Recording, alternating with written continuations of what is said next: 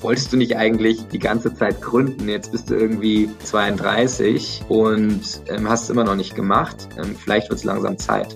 Ich glaube insgesamt, dass eigentlich viel Glück auch dazugehört. Ob es jetzt die Investorensuche ist, die ersten Mitarbeiter, da sind schon gute Ideen dran zugrunde gegangen, weil man das Quäntchen Glück vielleicht nicht hatte. Herzlich willkommen bei So geht Startup, der Gründerszene Podcast. Ich bin Pauline, Redakteurin bei Gründerszene. In unserem Podcast hört ihr Gründergeschichten. Wir sprechen mit Gründerinnen und Gründern über ihren Weg in die Szene und natürlich über ihre besten Tipps für andere, die ein Startup aufbauen möchten. Mein heutiger Gast ist Christoph Hart, der Gründer des Berliner Startups Comatch. Er hat seine Karriere als Unternehmensberater gestartet, wollte sich dann aber lieber selbstständig machen. Was ihm dann so ein bisschen gefehlt hat, hat er kurzerhand selbst aufgebaut, eine Plattform, über die freiberufliche Berater an Unternehmen vermittelt werden. 12.000 Berater sind jetzt sechs Jahre nach dem Start auf Comatch registriert und zwei Drittel der DAX 30 Unternehmen lassen sich von Comatch Beratern unterstützen. Ich wollte von Christoph wissen, wie er und sein Team das geschafft haben. Hi Christoph, schön, dass du da bist. Hi, vielen Dank für die Einladung. Genau, Christoph, du warst ja, ähm, wie ich eben schon, schon gesagt habe, sieben Jahre lang bei der Unternehmensberatung McKinsey, bist aber jetzt seit sechs Jahren ja Startup-Gründer. Und mhm. noch heute wirst du aber in Medien ganz gerne als Ex-Berater bezeichnet oder auch zum Beispiel als Ex-McKinsey. Da würde mich mal interessieren, stört dich das? Stört dich diese Bezeichnung? Ähm, oder ja, wie siehst du das? Nee, stört mich nicht, ehrlich gesagt. Stimmt ja auch. also ähm, ich habe ja meine Karriere in der Tat in der Beratung begonnen. Und ähm, das scheint dann irgendwie so die deterministische Dimension zu sein, ähm, um jemanden zu beschreiben, wie er sich vielleicht auch später verhält. Und zusätzlich haben wir auch in einem Bereich gegründet, der sehr, sehr nah an der Beratung dran ist. Insofern habe ich sogar das Gefühl, vielleicht, vielleicht hilft es hier und da sogar wäre jetzt auch tatsächlich meine nächste Frage gewesen, ob du jetzt als Gründer von Comatch Vorteile hast durch den ja doch sehr prominenten Namen McKinsey im Lebenslauf. Hm, ob es jetzt McKinsey spezifisch ist, weiß ich gar nicht genau, aber ich glaube, es war ein großer Vorteil, dass wir uns in der Beratungswelt auskannten. Ähm, wir konnten von Anfang an eine Plattform bauen. Ich, rein theoretisch hätten mein Mitgründer und ich uns auch selber auf unserer Plattform registrieren können. Das heißt, wir haben mhm. mehr oder weniger eine Plattform gebaut für uns selber was wir cool gefunden hätten. Und ich glaube, das hat uns am Anfang sehr, sehr schnell gemacht. Mhm. Zweitens wussten wir, von was wir reden von Anfang an. Das heißt, als wir Kunden, Klienten angesprochen haben, konnten wir glaubwürdig sein, eigentlich von der, von der ersten Sekunde und waren jetzt auch dadurch, dass ich sieben und äh, Jan, mein Mitgründer, den habe ich ja auch bei McKinsey kennengelernt, der war selber, glaube ich, sechs Jahre bei McKinsey. Wir waren jetzt auch so lange dort, dass man uns wirklich abgenommen hat, dass wir uns mit der Beratungswelt wirklich eingehend beschäftigt haben und uns da ganz gut auskennen. Und ich glaube, am Ende hat uns das von Anfang an zu kompetenten Gesprächspartnern gemacht in den Augen von vielen Kunden und das war sicherlich hilfreich. Ja. Mhm. Wenn du jetzt so zurückblickst, äh, du kannst ja auch beide ja, beide Jobs, den Beraterjob und den Gründerjob so ein bisschen vergleichen. Würdest du diese Karriere erst Beratung, dann Gründen also auch weiterempfehlen? Ja, ist natürlich eine schwierige Frage, weil ich es nicht anders kenne und mhm. ich das Gefühl habe, ähm, dass ich durchaus auf das ein oder andere, was ich in der Beratungszeit gelernt habe, zurückgegriffen habe in den letzten, mhm. in den letzten Jahren. Ich denke, dass es so ein paar Sachen gibt, die man als Berater lernt, die man wahrscheinlich auch in anderen Bereichen lernen kann, die man aber als Berater ganz, ganz sicher lernt. Insofern, ähm, und die dann in der Gründung hilfreich sind. Also auf der einen Seite ist das ähm, wirklich hart arbeiten, mhm. ähm, ein absoluter Dienstleistungsgedanke, also Customer Centricity oder Customer First ist wirklich was, was man in der Beratung lernt. Und das, glaube ich, ist hinten raus, egal was man gründet oder egal bei was man dann, ähm, in, in was man tätig ist, super hilfreich. Ähm, und last but not least ist auch so ein bisschen sich für nichts zu schade zu sein. Also dadurch, dass ich diesen Dienstleistungsgedanken so aufgesogen habe, ich musste auch bei McKinsey manchmal Sachen machen, die jetzt sicherlich nicht am allermeisten Spaß gemacht haben. Die hätte ich mir jetzt nicht ausgesucht. Mhm. Aber man weiß eben, dass es so Zeiten gibt, wo man auch mal in den sauren Apfel beißen muss. Und das hat, glaube ich, die drei Sachen bringen die allermeisten Berater, ich will jetzt auch nicht, gibt überall Ausnahmen, aber bringen die allermeisten Berater mit. Und deswegen ist das, glaube ich, auch ganz hilfreich, in der Tat. Ja blicken wir mal so ein bisschen zurück ähm, ins Jahr 2014 oder vielleicht auch schon ein bisschen früher. Ähm, wie kamst du überhaupt auf die Idee, Comatch zu gründen? War das bei dir so, dass du immer schon Startup-Gründer werden wolltest oder hat sich das dann erst nach und nach etabliert, diese Idee? Im Nee, also in der Tat ist es so, dass mich Gründung immer interessiert hat, schon so zu Schulzeiten. Es war so äh, die Dotcom-Blase, ja, so um das Jahr 2000. Da fand ich irgendwie Gründung schon ganz cool und da kam das in Deutschland auch das erste Mal ein bisschen auf, also so, dass das auch in der Presse nachzulesen war, ähm, dass es da Erfolgsgeschichten gab. Ich glaube, ich hatte nicht so das Umfeld, was mich da jetzt unbedingt ermutigt hätte, diesen vielleicht risikoreicheren Schritt zu gehen. Das heißt, ähm, ich habe mich dann nach der Schule fürs Studium entschieden, dann nach dem Studium für die Beratung. Und so retrospektiv muss ich sagen, ich habe mich immer für das entschieden, was mir am allerwenigsten Türen zugemacht hat. Ja, also ich habe BWL studiert, weil ich gedacht habe, danach kann ich noch alles machen. Ich bin dann in die Beratung gegangen, weil ich danach gedacht habe, ich könnte irgendwie noch, noch in jede Industrie gehen oder auch in jede Funktion. Ich muss mich einfach noch nicht entscheiden. Und weil ich irgendwie nicht so genau wusste, was ich mit mir anfangen soll langfristig. Ähm, und äh, als es dann so Ende 2013 war ich auf einem Projekt in, in Louisville, Kentucky. Und ähm, das war so das erste Projekt, wo ich das Gefühl hatte, ich habe das so einigermaßen im Griff. Also ich musste da jetzt nicht jede Nacht arbeiten. Und ähm, da hatte ich ein bisschen Zeit ähm, allein im Hotel, um über mein Leben nachzudenken. Und dann ähm, kam dieser Gedanke auch wieder hoch, Mensch, äh, wolltest du nicht eigentlich die ganze Zeit gründen. Jetzt bist du irgendwie äh, 32 und ähm, hast es immer noch nicht gemacht. Ähm, vielleicht wird es langsam Zeit. Und ähm, dann habe ich mich tatsächlich entschieden, äh, McKinsey zu verlassen, ohne genau zu wissen, was das nächste Abenteuer wird. Ich wusste nur, es soll irgendwie was in der in der Gründerszene sein. Mhm.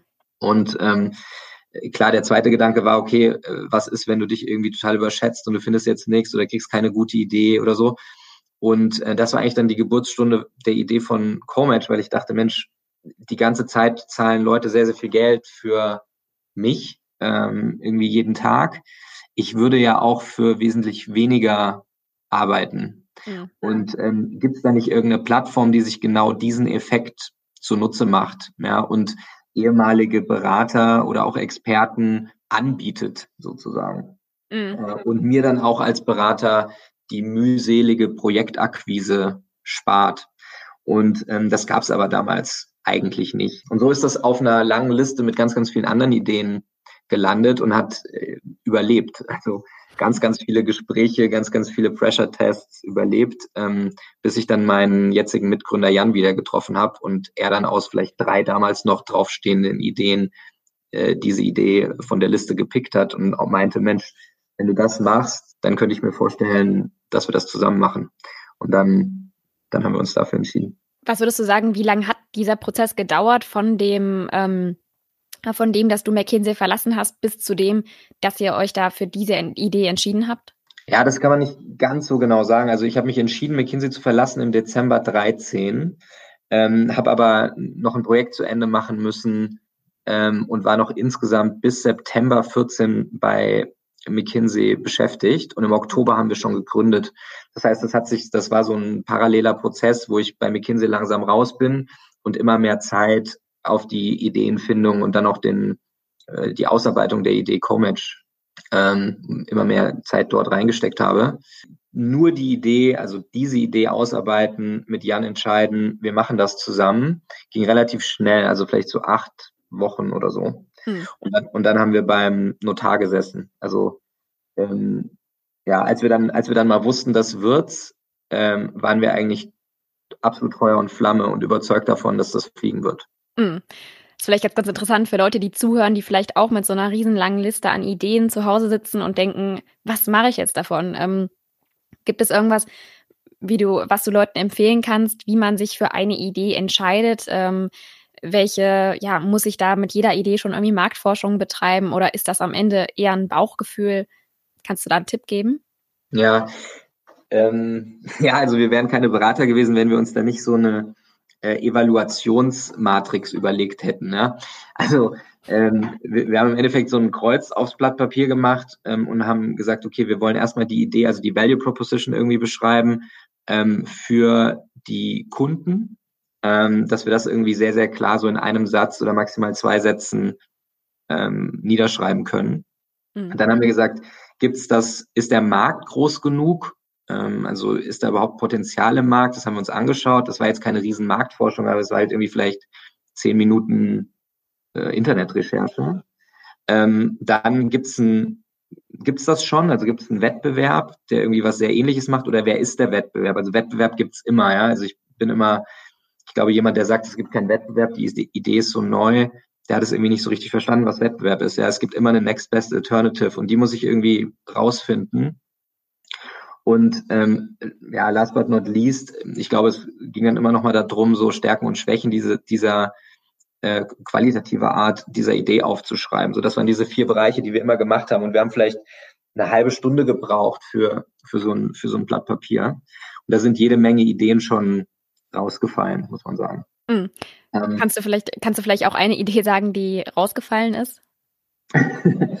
wir hatten die Idee, ähm, Flugtaxis äh, anzubieten, also äh, Uber ähm, für Flieger, will ich mal mhm. sagen. Weil wir damals dachten, ähm, es gibt so viele Hobbypiloten und wir kannten zufällig jeder einen, der jedes Jahr Kilometer auf seine Uhr fliegen muss äh, und dafür auch äh, Geld bezahlen muss, um überhaupt seinen Pilotenschein zu behalten. Mhm. Und ähm, wir dachten, vielleicht ist dieser Markt liquide genug, ähm, um tatsächlich dann von A nach B zu fliegen. Insbesondere sind das ja auch oft so Provinzflughäfen, wo dann geflogen wird, wo normalerweise kein Flugverkehr stattfinden kann.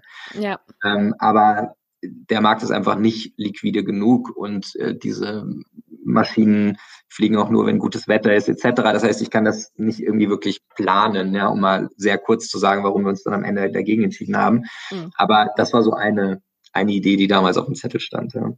Vielleicht, ähm, bevor wir so ein bisschen in diese Gründungsphase einsteigen, dass du ein bisschen davon erzählen kannst, ähm, sollten wir noch einmal kurz über euer Geschäftsmodell an sich sprechen. Ihr vermittelt ja ähm, freiberufliche Beraterinnen und Berater an ähm, Unternehmen, die eben freie Projekte haben. Ähm, mhm. Wie läuft das? Also wer kann bei euch Berater werden und wie läuft überhaupt dieser ganze Bewerbungsprozess ab? Also am Ende gibt es eigentlich zwei Wege, die sich, ähm, wie man sich qualifizieren kann, Berater von, von Commerce zu werden. Einmal, man hat sich nach dem Studium ähnlich wie Jan oder ich entschieden, in eine Beratung zu gehen und war da mindestens zwei Jahre. Ähm, und jetzt möchte man Freiberufler werden. So dann kann man, dann kann man sich bei uns registrieren, ähm, geht durch einen Qualifiz Qualifizierungscall und wird dann gegebenenfalls ins, ins Netzwerk aufgenommen. Das ist irgendwie so der, der einfachste oder der unkomplizierteste Weg. Mhm. Die zweite Möglichkeit ist, dass man ähm, ein wirklicher Experte ist in einem gewissen Bereich. Äh, das wird äh, in den allermeisten Fällen nicht nach zwei Jahren der Fall sein. Also es gibt ein paar Technologien, wo das äh, sicherlich äh, so schnell geht, aber wenn wir jetzt über Industrien oder althergebrachte Funktionen wie, wie Marketing, Supply Chain Management oder Procurement oder so sprechen, dann gucken wir eher nach zehn Jahren Berufserfahrung. Und der, der Pool teilt sich auch so auf. Es gibt ungefähr 50 Prozent der Leute, die sind vom Toolset her eher Berater, die waren vielleicht auch danach nochmal in der Industrie, aber die sind eher Berater und werden, wie du vorhin richtig sagst, wahrscheinlich immer als Ex-Berater auch tituliert. Ähm, und die anderen sind Industrieexperten und haben ihre Karriere ähm, in der Industrie, und wenn ich jetzt sage Industrie, dann kann das auch die Start-up-Industrie sein, äh, gestartet. Und diese Leute, ähm, die bewerben sich dann bei euch, also schicken ganz normale Bewerbungen ab oder können die sich einfach bei euch registrieren und sind dann dabei? Es ist eine Registrierung, aber diese Registrierung wird behandelt wie eine, wie eine Bewerbung. Ähm, das heißt, man, man hinterlegt ähm, sein, das ist ein LinkedIn-ähnlicher CV, ähm, den, der wird hinterlegt. Man muss noch ein paar zusätzliche Informationen, die noch mehr, weit mehr ins Detail gehen, hinterlegen. Und wir machen dann ein erstes Screening, ob die gerade zwei beschriebenen Wege passen. Also hat jemand entweder zehn Jahre Berufserfahrung oder ist andernfalls ein absoluter Experte in seinem Bereich oder hat er mindestens zwei Jahre in einer renommierten Beratung gearbeitet. Mhm. Ähm, wenn das der Fall ist, machen wir einen ähm, persönlichen Termin aus ähm, das ist meist ein Telefonat oder Videocall, jetzt auch schon vor Corona gewesen. Ähm, und ähm, der dauert so 45 bis 60 Minuten. Und da checken wir auch nochmal die Qualifikation, aber auch eine, eine persönliche Eignung insgesamt. Also was ist die Motivation, freiberuflicher Berater zu sein? Die Motivation sollte nicht sein, irgendwie nur mehr Zeit zu haben oder ich habe keinen Bock mehr mit Kollegen zu arbeiten oder irgendwie sowas. Ja. Also ähm, es sollte es sollte schon irgendwie eine nachvollziehbare Motivation sein, warum man jetzt Freiberufler geworden ist. Hm. Dann wird man äh, schlussendlich in den Pool aufgenommen. In diesem Prozess, diesen, diesen zwei Schritten, also erst hart nach den Hygienefaktoren gucken und dann später in dem Call werden über 50 Prozent der Leute auch wieder aussortiert ähm, mhm. und am Ende nicht ins Netzwerk okay. aufgenommen. Ähm, einfach weil wir uns da nicht sicher waren, ob wir unsere Hand für die Leute ins Feuer legen können. Mhm, alles klar. Und wie viele Leute sind jetzt bei euch schon registriert? Ähm, ich glaube, der aktuelle Stand sind so knapp über 12.000 mhm. Berater, die tatsächlich alle durch diesen Prozess durchgegangen sind. Das heißt, da steckt schon jede Menge Zeitinvest dahinter. Ja. Aber auf der anderen Seite ist das unser Produkt. Ja? Also da, wo andere ähm, weiß ich nicht, äh, Fotos machen für irgendwelche Online-Shops, ähm, machen wir Interviews mit, mit unseren Beratern, ähm, um, um dort wirklich Qualitätssicherung zu betreiben. Und mhm. diese 12.000 sind global. Ähm, okay. Also auch wenn wahrscheinlich 3.000, 4.000, das ist der größte Block in, in Deutschland sitzt, ähm, haben wir mittlerweile Berater in, in aller Herrenländer, also äh, Japan, China, Singapur, USA, Brasilien, äh, überall haben wir einen gewissen Pool an Beratern aufgebaut, um äh, die Nachfrage auch von unseren internationalen Kunden beantworten zu können. Mhm. So ein Vorteil, den man ja sicherlich hat als selbstständiger Berater oder Beraterin, ist ja, dass man sich, ja, wie du auch schon eben angedeutet hast, die Zeit ein bisschen freier einteilen kann. Wie ist das denn finanziell? Habe ich da als Beraterin oder Berater, verdiene ich dann auch deutlich weniger auf einmal? Ja, wie kann man sich das vorstellen? Also wir machen eigentlich alle zwei Jahre eine, eine große Umfrage unter unseren Beratern. Das ist die größte global unseres Erachtens. Äh, und da kommen eigentlich ganz spannende Sachen bei raus. Also mehr verdienen erwarten äh, nur etwa die Hälfte der Leute. Also es ist ziemlich pari pari. Äh, 50 Prozent erwarten, dass sie weniger verdienen. Äh, 50 Prozent erwarten, dass sie, dass sie mehr verdienen. Ähm, es ist aber so, ähm, dass man in der Tat mehr verdienen kann. Hm. Ähm, es liegt einfach nur daran, wie viele Tage im Jahr ich arbeite. Ja, also der durchschnittliche Tagessatz bei uns auf der Plattform ist so um die 1300 Euro. Und ähm, ich meine, klar, selbst wenn ich unbedingt will, heißt es nicht, äh, dass ich irgendwie 250 Tage arbeiten kann. Ähm, aber ich kann es drauf anlegen und ich kann meinen Tagessatz ja auch ein bisschen so steuern, dass ich ihn vielleicht ein bisschen senke und dadurch mehr Tage arbeiten kann, einfach weil das Preis-Leistungs-Verhältnis dann für den Kunden besser wird in dem Fall. Heißt, ähm, jeder, jeder Berater legt seinen eigenen Preis fest. Ja, genau, genau. Also wir verstehen uns wirklich als, als Plattform. Wir werden natürlich mhm. oft gefragt nach ähm, Hilfestellung, was, was Tagessätze angeht. Ähm, aber grundsätzlich steht es jedem Berater frei, äh, in einem Projekt individuellen Pitch zu sagen, für dieses Projekt, für diesen Klienten stelle ich mir irgendwie einen Tagessatz von 1200 Euro vor oder einen mhm. Tagessatz von 1500 Euro vor. Und ähm, wir lassen auch die relativen Unterschiede zwischen den Beratern einfach so stehen. Das heißt, unser Preismodell sieht vor, dass wir einen fixen Aufschlag auf diesen Tagessatz nehmen. Mhm. Ähm, also einen relativen Prozentzahl. Ähm, es sind immer so zwischen 18 und, äh, und, und 20 Prozent. Ähm, und äh, das dann an den Kunden weitergeben. Ähm, kannst du so einen Einblick geben, welche Umsätze ihr mit diesem Geschäftsmodell erzielt?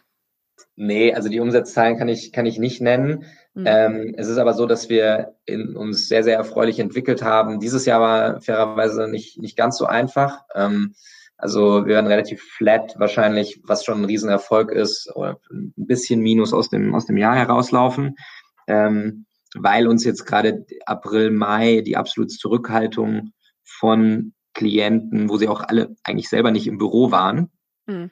schon auch getroffen hat. Wir erleben jetzt eine leichte Erholung, das ist gut.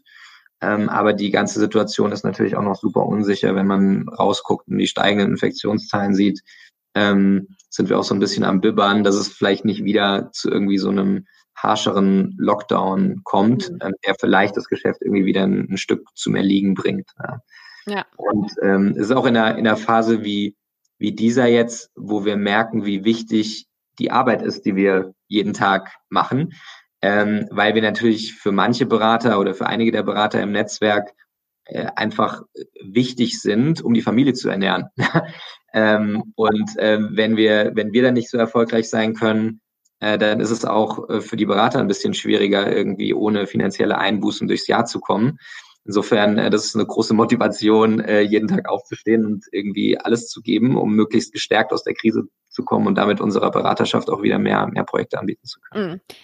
Einerseits eine totale Motivation, aber andererseits wahrscheinlich auch ein ziemlicher Druck, wenn man weiß, okay, krass, von unserem Startup hängen jetzt 12.000 Existenzen ungefähr ab. ja, es sind keine 12.000 Existenzen, weil die natürlich alle auch ähm, selber ihre Projekte akquirieren. Äh, aber klar, ein paar, äh, ein, paar verlassen sich auf uns und ähm, ähm, ich glaube, man, man darf es nicht als Druck, sondern eher als Vertrauensbeweis äh, interpretieren.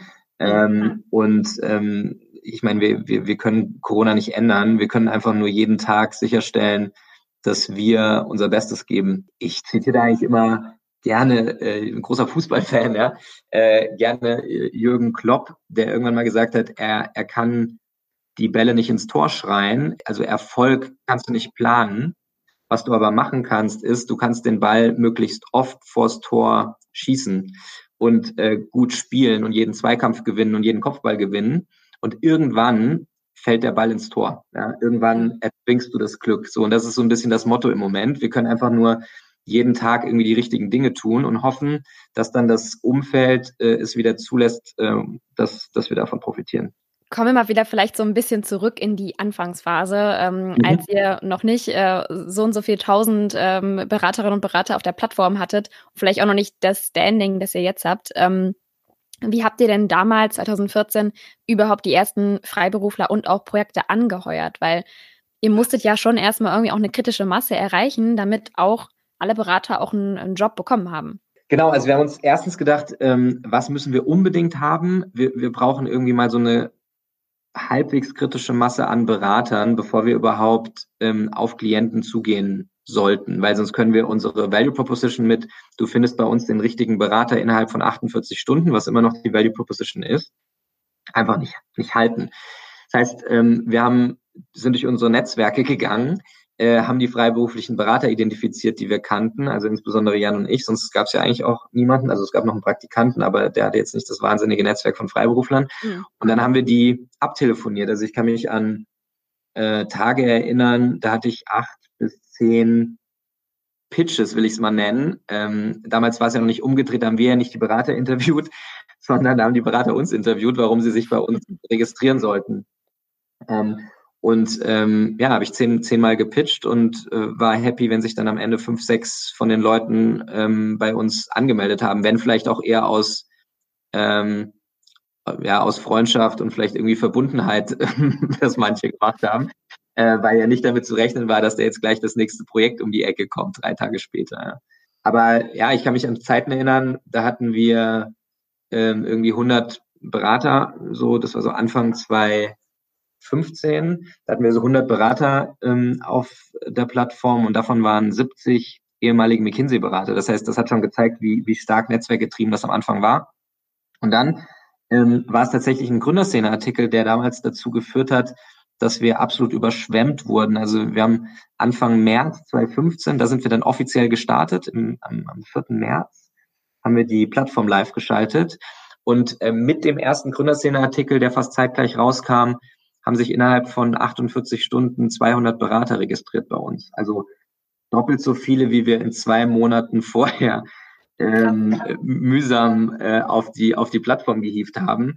Und ich weiß noch, dass wir abends in unserer Küche saßen. Also Jan und ich haben lange hier eine Wohnung geteilt in Berlin, weil wir beide gependelt sind und äh, gesagt haben, boah, hoffentlich bewirbt sich jetzt keiner mehr, weil wir wissen gar nicht, wie wir diese Bugwelle abarbeiten sollen. Ja, also mhm. ähm, das, wo wir auch gemerkt haben, Medienarbeit ähm, ist wahnsinnig relevant für uns. Also sowohl für die Beraterseite, dass sich einfach Leute bei uns registrieren, als auch für die Klientenseite.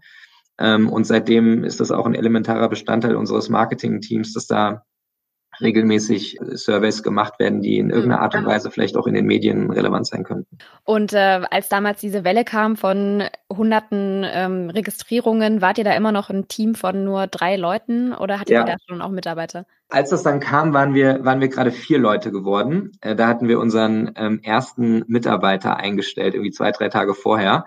Aber genau, also wir waren drei Festangestellte, sage ich mal, und, und ein Praktikant zu dem Zeitpunkt. Ja würde mich auch mal interessieren, ihr kamt jetzt ja beide aus der Beratung, hattet aber ja, glaube ich, nicht unbedingt den Schwerpunkt auch Recruiting zum Beispiel. Ähm, wie seid ihr da dieses Thema angegangen? Ähm, mhm. Ist ja auch nochmal ein relativ wichtiges Thema, weil es ja auch heißt, äh, die ersten Mitarbeiter im Team sind mit ausschlaggebend auch für den Erfolg eines Startups. Ja, auch wenn wir so ein bisschen Recruiting gemacht haben, damals bei McKinsey beide, ist das natürlich absolut nicht vergleichbar, muss man sagen. Und ich würde auch sagen, ich lerne heute noch jeden Tag dazu, ähm, wie man Leute vielleicht ein bisschen besser beurteilt in Gesprächen. Und wir haben uns auch schon oft genug vergriffen, muss man auch sagen. Ich glaube, das gehört auch irgendwo dazu.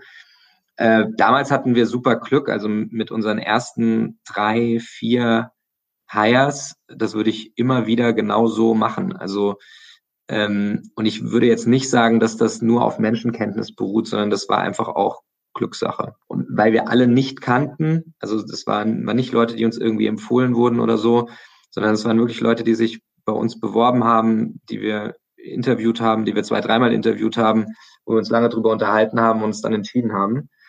Und ähm, ich glaube insgesamt, dass eigentlich viel Glück auch dazugehört. Also ob es jetzt die Investorensuche ist, vielleicht auch die Auswahl des ersten Investors, die Auswahl des Mitgründers, die ersten Mitarbeiter, ich glaube, da sind schon gute Ideen dran zugrunde gegangen, weil man das Quäntchen Glück vielleicht nicht hatte. Und genauso gut sind vielleicht auch nicht die optimalsten Ideen äh, was geworden, weil man das Quäntchen Glück hatte und weil man stark genug war, vielleicht das Geschäftsmodell noch zu verändern, als man schon dabei war. Das jetzt nur auf Können oder äh, Erfahrung zu schieben, wäre, glaube ich, vermessen. Und würdest du sagen, ähm, trotz dessen, dass auch Glück dazugehört, gibt es so ein paar Sachen, äh, die man bei der Suche nach den ersten zwei, drei Mitarbeitern irgendwie unbedingt beachten sollte? Gibt es da Plattformen, auf die man, auf denen man besser inserieren sollte und Plattformen, auf denen man besser nicht inserieren sollte? Ich würde es eigentlich nicht an den Plattformen festmachen. Also ich glaube, es ist klar, dass man, wenn man jetzt eher äh, jüngere, an der Startup-Welt interessierte Leute sucht, ähm, dass es dann geeignetere Plattformen und ungeeignetere Plattformen gibt. Ja, also ich würde jetzt zum Beispiel sagen, wir haben, wir haben über Gründerszene oder auch andere einschlägige äh, Startup-Medien ähm, mehr Leute gefunden als, als über herkömmliche Kanäle, weil einfach sich dort dann die Zielgruppe mehr tummelt. Auf was ich immer total geachtet habe, ist Potenzial vor Erfahrung. Das ist mal das eine. Also ich will lieber, lieber jemanden sehen, der schlau ist, als jemand, der vielleicht nicht ganz so schlau und schnell im Kopf rüberkommt, aber eine gewisse Erfahrung hat. Ich würde, ich würde immer für schlau, zumindest ganz am Anfang, heiern, ähm, weil es einfach so vielfältige Aufgaben gibt, ähm, dass, das, dass das wichtiger ist. Und zweitens ist für mich total wichtig gewesen, irgendwie Energielevel und Commitment. Also wenn ich gesehen habe, da ist jemand, der einfach super Bock auf das Thema ähm, und der geht der geht durchs Feuer, den, den, den kann man nicht entmutigen durch ein paar Niederlagen, die sicherlich kommen werden, ähm, oder durch ein paar blöde Erfahrungen, vielleicht auch innerhalb der Firma aus Stressgründen oder wie auch immer, ähm, dann, dann war das für mich immer gute Gründe, jemanden, jemanden zu heiern. Gibt es eigentlich Elemente aus der Beratung oder aus deiner Zeit bei McKinsey, die du mega cool fandest und die du jetzt eben auch bei CoMatch anwendest? Ja, super viel. Also, und retrospektiv wird einem das eigentlich auch erst klar, was man da alles mitnimmt. Also, McKinsey, was immer man sagt, ist ein sehr, sehr stark people-driven Verein, sag ich mal. Mhm. Also, die haben ja nichts, keine, keine Assets außer, außer Menschen. Und ähm, deswegen gibt's auch einfach sehr, sehr viele Dinge. Also, das Recruiting dort ist hochprofessionell, da kann man sich jede Menge abschauen. Äh, die Feedback-Kultur ist hochprofessionell, da kann man sich jede Menge abschauen, das haben wir auch getan. Äh, und was wir von Anfang an gemacht haben, was ja auch mittlerweile ein bisschen so eine ähm, äh, Modeerscheinung geworden ist bei Startups, ist einfach, dass wir Werte, also Unternehmenswerte definiert haben vom ersten Tag an. Ähm, und das kannten wir auch von McKinsey. Ja, McKinsey, weiß ich nicht, 70 Offices weltweit, das sind sehr, sehr unterschiedliche Menschen. Aber die, die Vereinigung, also auf was man sich wirklich verlassen kann, ist, dass die Werte gelebt werden oder zumindest jeder sich auf diese Werte berufen kann. Hm. Das haben wir auch versucht. Ja, wir haben auch gesagt, wir werden irgendwann, das war zumindest immer die Vision, verschiedene Offices haben, haben wir ja mittlerweile auch. Und was wird denn diese Offices, was werden die gemeinsam haben? Ähm, und deswegen wollten wir eine starke Identität schaffen, ähm, wo diese Werte sicherlich ein, ein großer Schritt in die richtige Richtung waren. Und das wird heute noch zweimal im Jahr besprechen wir diese Werte ähm, in, in längeren Sessions. Äh, jeder New Joiner kriegt die Werte vorgestellt, immer noch von mir auch. Ähm, also alle, die hier arbeiten, haben mal diese Werte von mir gehört, ähm, mhm. wenn ich nicht gerade krank war oder so. Ein wahnsinnig wichtiger Bestandteil, ähm, damals von McKinsey und heute auch von Comage. Wie viele Leute seid ihr jetzt eigentlich? Wir sind so 130, meine ich. Hm. Das ist immer eine schwierige, eine schwierige Zahl, weil irgendwie so FTE und Köpfe da immer so durcheinander ja. gehen, aber ähm, ich glaube, wir sind 130 Köpfe. Ja. ja. Ähm, und wie sieht es jetzt bei euch so mit der Arbeitszeit aus? Also man stellt sich vor, Berater äh, schuften gerne auch mal 80 Stunden. Ist das bei dir jetzt als Gründer tatsächlich ein ähnliches Pensum oder hast du da ein bisschen, ja, ja. Mehr? Also Genau, du sagtest, schuften gerne mal. Ich glaube, kein Mensch schuftet gerne mal 80 Stunden. Ähm, ich glaube, manchmal, manchmal ist das vielleicht notwendig und dann, dann macht man es auch. Das gab sicherlich auch Phasen, wo wir ähnlich lange gearbeitet haben, wobei 80 Stunden finde ich jetzt schon sehr viel, wenn man es mal irgendwie wirklich runterbricht und ähm, sich vor Augen hält. Hm. Ich versuche eigentlich ähm, von irgendwie vielleicht so morgens halb neun bis abends äh, sieben äh, zu arbeiten und dann vielleicht abends auch zu Hause nochmal eine Mail zu lesen oder zu schreiben, das ist schon okay. Aber mittlerweile habe ich ja auch eine Familie, die jetzt mittlerweile auch nicht mehr äh, irgendwie in einer Pendelstadt äh, für mich wohnt, sondern nach Berlin gezogen ist. Mhm. Insofern habe ich auch äh, eine Verpflichtung, ähm, abends ähm, für die für die Familie da zu sein und das versuche ich natürlich auch, soweit es geht. Mhm. Hast du da ähm, Tipps, wie man das mit der Work-Life-Balance, insbesondere wenn man jetzt auch Familie hat, irgendwie vernünftig ähm, handhaben kann? Hast du da irgendwie ja bestimmte Rituale? Hast du da Strategien, wie das am besten klappen kann? Ich bin ja vorher fünf Jahre gependelt und dann bei, McKin bei McKinsey auch sowieso immer gependelt.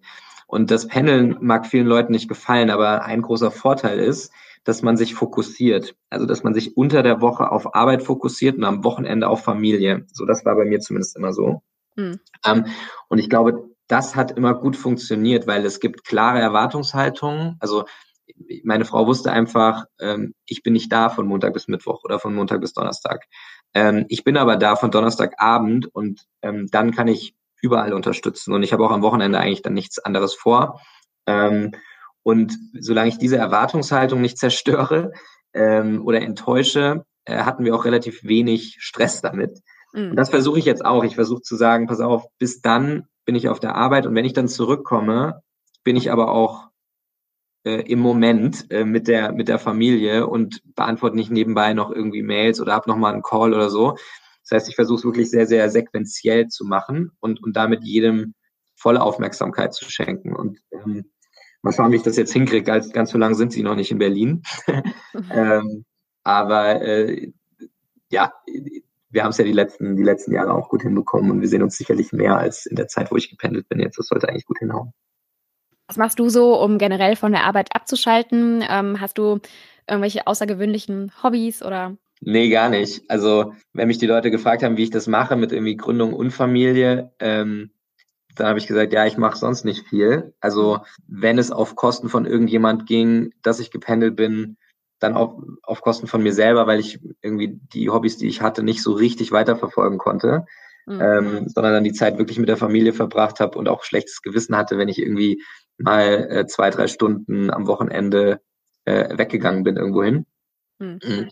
Das kommt jetzt, aber ich habe total easy normale Hobbys, so äh, äh, Fußball, Tennis, Radfahren, Laufen. Ähm, ich glaube, ich bin ich bin ich kein kein außergewöhnlicher Typ und entspannen weiß ich nicht, ich mach gern mal, ich mache gern mal ein Mittagsschläfchen am Wochenende. Das ist, wenn man so mit Leuten spricht, vielleicht ein bisschen außergewöhnlicher. Zumindest habe ich kein Problem, es zuzugeben. und, ähm, Und äh, das, das entspannt mich. Aber ähm, ansonsten gibt's ja jetzt keinen, keine speziellen Atemübungen oder so, die ich mache, ja. um, um runterzukommen. Ähm, ich kann das eigentlich bisher ganz gut, ganz ja. gut verkaufen. Ähm, dann kommen wir vielleicht noch einmal zum Thema äh, Finanzierung. Ihr seid jetzt ja, glaube ich, mit insgesamt 12 Millionen Euro finanziert. Ist das richtig? Ja, 15 müssen es ungefähr sein, aber ja. ja.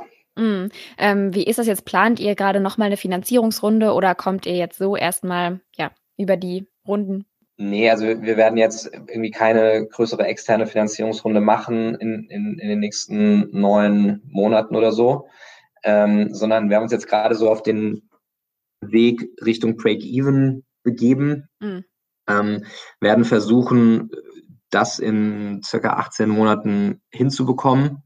Ähm, und wenn jetzt nächstes Jahr, und es kommt ein bisschen darauf an, wie denn auch die ökonomische Gesamtsituation ist, aber ähm, wenn wir da wieder auf den Wachstumspfad einbiegen, wie wir ihn vor Corona hatten, ähm, dann könnte ich mir vorstellen, dass wir irgendwie so gegen Sommer, ähm, ja, irgendwie Q3 äh, anfangen, mit, mit externen Investoren zu sprechen, um mhm. nochmal über eine geografische Expansion nachzudenken. Also insbesondere ähm, Asien äh, oder auch ähm, die, die USA mit ein bisschen mehr äh, Wumms äh, anzugehen. Davon träume ich schon noch. Mhm. Ich glaube auch, dass es jede Menge Sinn machen würde. Ähm, aber wir wollen so ein bisschen parallel fahren. Also auf der einen Seite Richtung Break-Even mit unserem Europageschäft, was wir derzeit betreiben, und ähm, auf der anderen Seite, wenn, ähm, wenn es geht, aber ohne Druck, äh, die geografische Expansion gegebenenfalls mit einem externen Investor. In den USA hattet ihr es jetzt ja schon mal versucht, ne? Und äh, habt euch richtig. da jetzt wieder zurückgezogen? Genau, haben uns Anfang des Jahres ähm, zurückgezogen. Also wir hatten ein super Mini-Office in, in New York mit, mit zwei Leuten. Ähm, und das war auch immer so ein bisschen als Testballon gedacht. Ähm, also so mit, mit dem Stock so ein bisschen im, im See stochern und gucken, gucken, wie tief der ist. Wir haben festgestellt, dass der relativ tief ist, ehrlich gesagt. Ähm, also die, die USA ist schon ein sehr, sehr anderer Markt, ähm, sowohl was der Beratungsmarkt angeht, der anders tickt, als auch grundsätzlich, was die, was die Startup-Szene angeht. Ähm, und wir hatten auch verschiedene Dimensionen Schwierigkeiten. Also wir haben nicht unbedingt die Leute gefunden, die wir uns vorgestellt hatten. Wir haben mit unseren Akquise-Tools, die hier in Europa gut funktionieren, haben wir in den USA zwar Erfolge gehabt, aber geringere. Das heißt, alles war einfach ein bisschen teurer. Ähm, plus die Leute auch noch sehr viel teurer, so dass wir uns entschieden haben, uns jetzt nicht zu verheben. Und mhm. glücklicherweise haben wir uns entschieden, muss ich sagen, weil danach, also erst einen Monat später, ist das Ausmaß von Corona so richtig klar geworden. Und ähm, ja, ich habe ein paar Mal gedacht, puh, ähm, das war, das war knapp, mhm. ähm, dass wir, dass wir uns ähm, da jetzt nicht dieses Jahr wirklich äh, was ans Bein gebunden haben, was irgendwie kaum zu managen gewesen wäre. Also ich bin ganz happy, dass wir haben unsere Erfahrung gemacht, uns jetzt zurückgezogen, haben aber definitiv vor, ähm, im nächsten Jahr, äh, Ende des nächsten Jahres, äh, den Schritt, den Schritt wieder zu wagen, dann aber mit einem besseren Setup. Alles klar, dann müssen wir so langsam zum Ende kommen. Ähm, ich habe immer noch am Schluss so ein paar schnelle Entweder-Oder-Fragen. okay. Online shoppen oder Stadtbummel? Stadtbummel. 9 to 5 oder Nachtschicht? Nachtschicht. Seriengründer oder Langzeitchef? Langzeitchef. Kopieren oder selbst erfinden? Selbst erfinden. Allein gründen oder im Team? Team.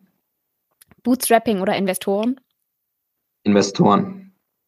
Okay, und dann als letzte Frage noch, das ist keine Entweder-Oder-Frage. Ähm, welchen Gründer oder welchen Gründerin würdest du empfehlen, sollten wir mal in diesen Podcast einladen? Ach, wenn ich, wenn ich super finde als Typ, ähm, ist der äh, Fritz äh, Trott von, von Zenjob. Okay. Dann würde ich sagen, vielen Dank, dass du dir die Zeit genommen hast. Sehr, sehr gerne. Vielen Dank dir.